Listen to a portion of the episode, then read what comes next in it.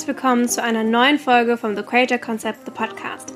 Dein Podcast rund um die Themen Entrepreneurship, Social Media, Online-Business, Mindset und Money. Ich bin Hannah Goinig, ich bin der Host dieses Podcasts und auch die Gründerin von The Creator Concept. Und bei TCC zeigen wir dir, wie du aus deiner Leidenschaft dein eigenes Online-Business aufbauen und skalieren kannst für persönliche, finanzielle und örtliche Freiheit. Hello und welcome back zu einer ganz besonderen Folge im The Creator Concept, the Podcast. Denn heute geht es nicht nur darum, was ich zu sagen habe, sondern ich habe euch, also meine Community auf Instagram, gefragt, hey, schick mir super gern einfach mal eine Sprachnachricht mit einer Frage oder eine Situation, in der du gerade bist, auf die du dir von mir Input wünschst oder eine Antwort wünschst. Und das äh, hat wunderbar geklappt. Und somit wähle ich jetzt einfach mal so ein, zwei, maybe drei Sprachmemos aus, die wir gemeinsam anhören und auf die ich dann meinen Input gebe.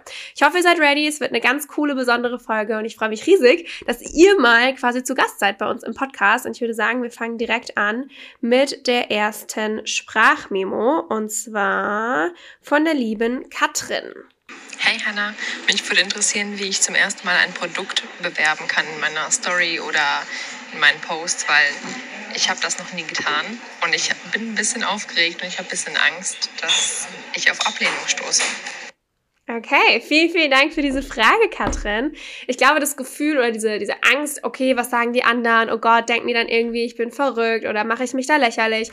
Das ist was komplett Normales, diese Angst. Und ich glaube, die hatte jeder von uns mal. Also jeder CEO am Anfang wird sich mal so gefühlt haben. Ähm, und das ist komplett normal. Ich möchte auf jeden Fall, dass du das weißt. Ähm, Im Endeffekt ist es so, wir können nicht kontrollieren, was andere sagen oder tun, sondern wir können nur kontrollieren, wie wir damit umgehen. Und ich würde am liebsten sagen, ja, das ist total egal, aber ich weiß, dass gerade am Anfang einem das einfach nicht egal ist, was andere denken oder andere sagen. Aber sei dir einfach sicher, egal was du tust, es wird immer Menschen geben, die finden es nicht toll oder die lachen oder die reden oder was auch immer. Und das ist okay äh, darf jeder machen, wie er möchte. Hauptsache ist aber, dass du glücklich wirst und dass du etwas tust, was dir Freude bereitet. Und wenn es ein Produkt rausbringen ist, weil das anderen Menschen helfen kann und deren Leben verändern kann, dann ist das einfach mega. Kommen wir einmal zum Verkaufen-Teil. Also wie ich das rausgehört habe, bringst du ja, glaube ich, das Produkt zum allerersten Mal raus. Sprich, das wäre dann erstmal ein Launch, wo das Produkt zum ersten Mal erzählt. Es gibt so viele Ansätze und Strategien, wie man etwas launchen kann, wie man etwas verkaufen kann. Ich würde dir auf jeden Fall empfehlen, dass wenn du dein Produkt zum ersten Mal rausbringst, dass du auf jeden Fall circa zwei Wochen vorher schon anfängst, deine Community aufzuwärmen. Das heißt, immer mal wieder anzuteasern, dass da was kommt oder auch immer mal wieder deine Community auf dieses Thema aufmerksam zu machen. Zum Beispiel mit Content, der schon in die Richtung geht, um einfach diese Awareness zu dem Thema zu schaffen, dass da einfach diese Aufmerksamkeit schon da ist für die Menschen, die sich genau für dieses Thema interessieren, was dann wiederum in deinem Produkt drin ist. Das heißt, das ist so diese Warm-up-Phase vor einem Launch. Lass dir da ruhig mal ein, zwei Wochen Zeit, um die Leute so richtig heiß zu machen. Je länger du dir Zeit nimmst, desto erfolgreicher wird wahrscheinlich der Launch. Und wenn es dann soweit ist, mach eine fette Party, celebrate das Ganze. Am besten hast du davor nämlich auch schon ein Launch-Datum, vielleicht sogar eine Uhrzeit bekannt gegeben. Und wenn das dann soweit ist, dann lass die Korken knallen, mach da richtig Party, lass andere Leute auch an deiner Freude und an deiner Energie teilhaben. Die sollen spüren, wie begeistert du bist von deinem Produkt und wie happy du bist, dass du das jetzt endlich nach außen bringen kannst. Und dann da würde ich so empfehlen, dass du circa 10 Tage, vielleicht auch 14 Tage einfach fett Fokus darauf legst in deinen Stories. Jeden Tag erzählst du von deinem Produkt. Du kannst es auf unterschiedliche Facetten zeigen. Vielleicht, wo du einmal das Produkt zeigst, wenn es zum Beispiel ein Online-Kurs ist, auch mal das Portal zu zeigen, dann am nächsten Tag mal äh, die Module zu erklären, äh, die Entstehungsgeschichte, für wen ist das, gibt es irgendwelche Bonis und so weiter. Also die ganzen faktischen Sachen, aber dann wiederum auch auf den emotionalen Wert drauf eingehen. Denn es gibt unterschiedliche Arten von Käufern. Manche reagieren super geil auf die Fakten, was bekomme ich da für mein Geld? Und andere reagieren eher auf das Emotionale, also was bringt mir das? Was verändert das für mich? Wie fühlt sich das an? Und da kannst du ganz viel rumspielen. Da habe ich auch super, super viele Strategien und Ideen und was du nicht alles machen kannst. Zum Beispiel in The Story Selling System. Das ist genau ein Kurs, wie du organisch verkaufen kannst in Insta-Story. Aber ich hoffe, dass dir dieser Input schon geholfen hat. Und wir schauen mal, was wir sonst noch so für Memos in meinem Postfach haben. Hier haben wir eine Memo von der lieben Anna. Hey Hanna, hier ist Anna. Ähm, ich bin virtuelle Assistenz und aktuell an einem Punkt, ähm, in dem ich mich neu orientieren, neu aufstellen möchte. Ähm, hab noch Running Projects, also aus denen ich aussteigen kann. Ähm, weiß aber gar nicht so genau, ob ich mich jetzt auf eine bestimmte Richtung festlegen möchte und ähm, ob das meinem Business nicht total schadet, wenn ich jetzt irgendwie krasse Entscheidungen treffe.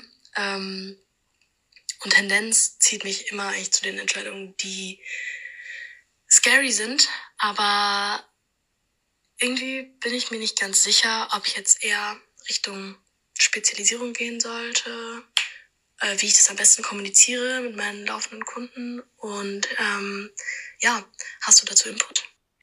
Okay, vielen Dank, liebe Anna. Erstmal, es ist immer so, dass wenn Veränderung ansteht, sich das einfach scary anfühlt. Wir wissen halt einfach nicht, was da als nächstes kommt und es fühlt sich einfach scary an, weil wir es einfach nicht kennen. Und das ist auch wiederum vollkommen normal und vollkommen in Ordnung. So, was ich dir empfehlen würde, generell, wenn du schon spürst, okay, dich zieht's in eine Richtung, dann vertrau da drauf. Also unser Körper oder unser inneres System zeigt uns schon immer, was uns Freude bereitet, was uns Spaß macht. Und das sind dann auch die Dinge, in denen wir richtig gut sind und wo unsere Kunden damit begeistert sind. Das heißt, vertraue ruhig so deinem inneren Gefühl, wo es dich hinzieht.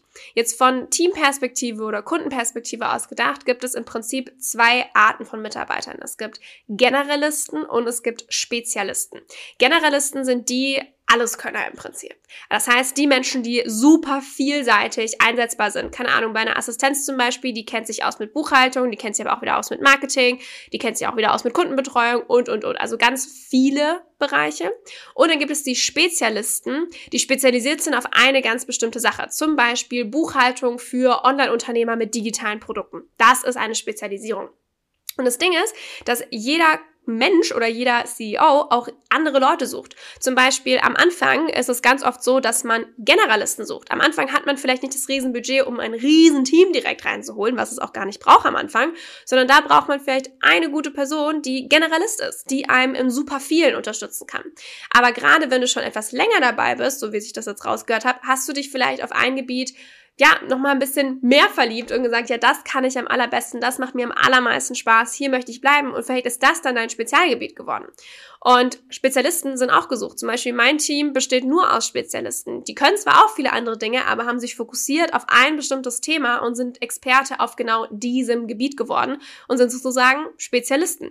Und genau nach denen habe ich gesucht. Das heißt, es kommt auch so ein bisschen drauf an, mit wem möchtest du arbeiten, wo ist denn dein Kunde auch, sag ich mal, in seiner Karriere. Also sucht derjenige Generalisten oder Spezialisten und kannst auch so ein bisschen deinen Zielgruppenavatar anpassen, um zu gucken, hey, in welche Richtung darf es bei dir gehen? Beides ist gesucht, beides ist super cool. Es kommt am Ende natürlich darauf an, was macht dir am meisten Spaß, was kannst du am besten und wo möchtest du eigentlich hingehen. Okay, hören wir uns mal noch eine dritte Memo an. Hier haben wir, ich glaube, die liebe Alika. Ich hoffe, man spricht den Namen richtig aus. Genau, und mich würde es interessieren, was du empfehlen kannst an Tools oder auch an Vorgehen, um wirklich auch auf Glaubenssätze oder Muster bei einem Kunden zu stoßen. Denn ich tue mir da manchmal sehr schwer mit, herauszufinden, okay, welche Fragen bedarf es denn gerade genau, damit diese Person darauf aufmerksam wird, was gerade so ihr Problem ist. Denn intuitiv weiß ich schon gerade, was für ein Thema es eben ist, aber da wirklich so herauszufinden, okay, welche Fragen bedarf es oder welches Vorgehen auch einfach, um da der Person einfach weiterhelfen zu können. Alright, vielen, vielen Dank, liebe Alika, für die Frage. Boah, super geile Frage. Es ist natürlich ein bisschen tiefgehender, ne? Also, soweit ich das jetzt rausgehört habe oder wenn ich mir dein Profil auch einmal anschaue, lass mich mal gucken, mhm. was du eigentlich machst. Okay, steht nicht da hier dabei. Aber ich nehme es einfach mal an, du bist im Mindset-Bereich oder Life-Coaching-Bereich generell, das ist ein so großes Feld, wo es so unfassbar viele Techniken gibt, sei es äh, eine Hypnosetechnik, NLP, ähm, Life-Coaching, Success-Coaching. Es gibt so unterschiedliche Modalitäten und Tools und Techniken, die man da benutzen kann. Ähm, ich persönlich habe einfach da eine Ausbildung gemacht. Also ich habe dann äh, sechs Zertifikate gemacht in unterschiedlichen Modalitäten, dass ich genau da drin ausgebildet bin. Deswegen ähm, ist es eine Frage, die kann man nicht so gut in einer Podcast-Folge zusammenfassen. Aber wie du gerade schon gesagt hast, intuitiv weißt du ja schon, worum es geht. Das heißt, ganz oft sagen ja Menschen, das ist mein Problem und du weißt eigentlich schon, durch deine Erfahrung oder auch dein Können oder deine Intuition, okay, da liegt eigentlich ein komplett anderes Thema dahinter. Wie kommen wir jetzt dahin? Und im Grunde ist es bei mir so, dass ähm, oder generell, ich würde dir nicht empfehlen, dass du dir krasse Fragen in dem Sinne so zurechtlegst, sondern du hörst eigentlich viel mehr zu, was dein Klient dir sagt und vor allem, wie dein Klient es dir sagt. Und gehst dann aber einfach tiefer.